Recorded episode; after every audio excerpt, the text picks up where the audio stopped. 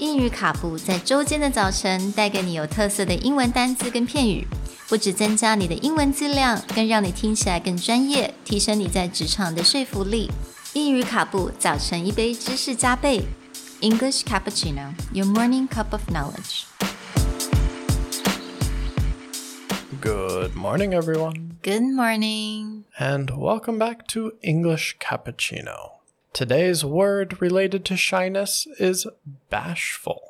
Bashful is an adjective meaning reluctant to draw attention to oneself. Shy. This is spelled B A S H F U L. 所以今天的单字是 bashful。那 bashful 在中文来讲，我们会常看到这个腼腆这个形容词来形容。那它通常就是说，你可以想象那种小孩子好了， 看到陌生人，然后有点害怕，有点有点害羞，然后躲在爸爸妈妈的后面，像那样子，就是我们所谓的 bashful。 If you grew up with the old Disney movies made in the 40s and 50s, you will remember in Snow White and the Seven Dwarfs, one of the dwarves' names is Bashful, and he's always hiding behind other dwarves. He gets red cheeks, he's really embarrassed and very shy.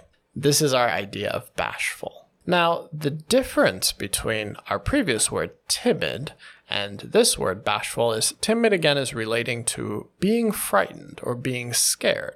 Bashful is usually someone who just doesn't have that courage or confidence, so they're very shy. Last time we talked about if you take a child to the first day of school or to a birthday party and they kind of hide and they're very afraid, we would usually use timid. But bashful may be more like talking about your very young child to your friend and then you said oh come out here and show them talent or you're singing and then they just kind of they don't want the attention. They don't want the focus. Then we'll use the word bashful it's not that they're afraid it's just they don't want that attention they don't want the focus to be on them 所以就是，如果是你，你不太喜欢那种，you know，目光在你的身上，没有，并不是说没有到说你真的是害怕的那种程度，你只是不喜欢人家的 attention 在你身上的话，yeah，so you can use the word bashful。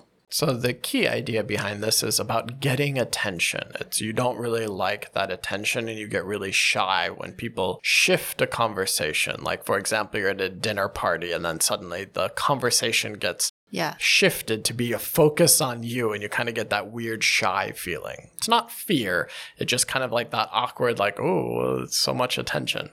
Okay, so I have to say- bashful. Sorry. I have to say, as an extrovert, okay, Nick is show us an extrovert. I do feel good when the attention it's on me in the dinner table. Mm-hmm. that would be a very extroverted quality. For us introverts, we will quickly deflect the attention over to someone else as quickly as possible. because it's not that we don't like praise, it's that I don't feel I feel very awkward when the conversation is about me. And so I would as quickly as possible be like, "Oh, it wasn't all me. It was also Sherry. She contributed so much." And just be like, "Woot, other direction." so this would be bashful. We have one more word for this week of shyness, and we hope that you'll join us tomorrow. Talk to you guys later. Bye.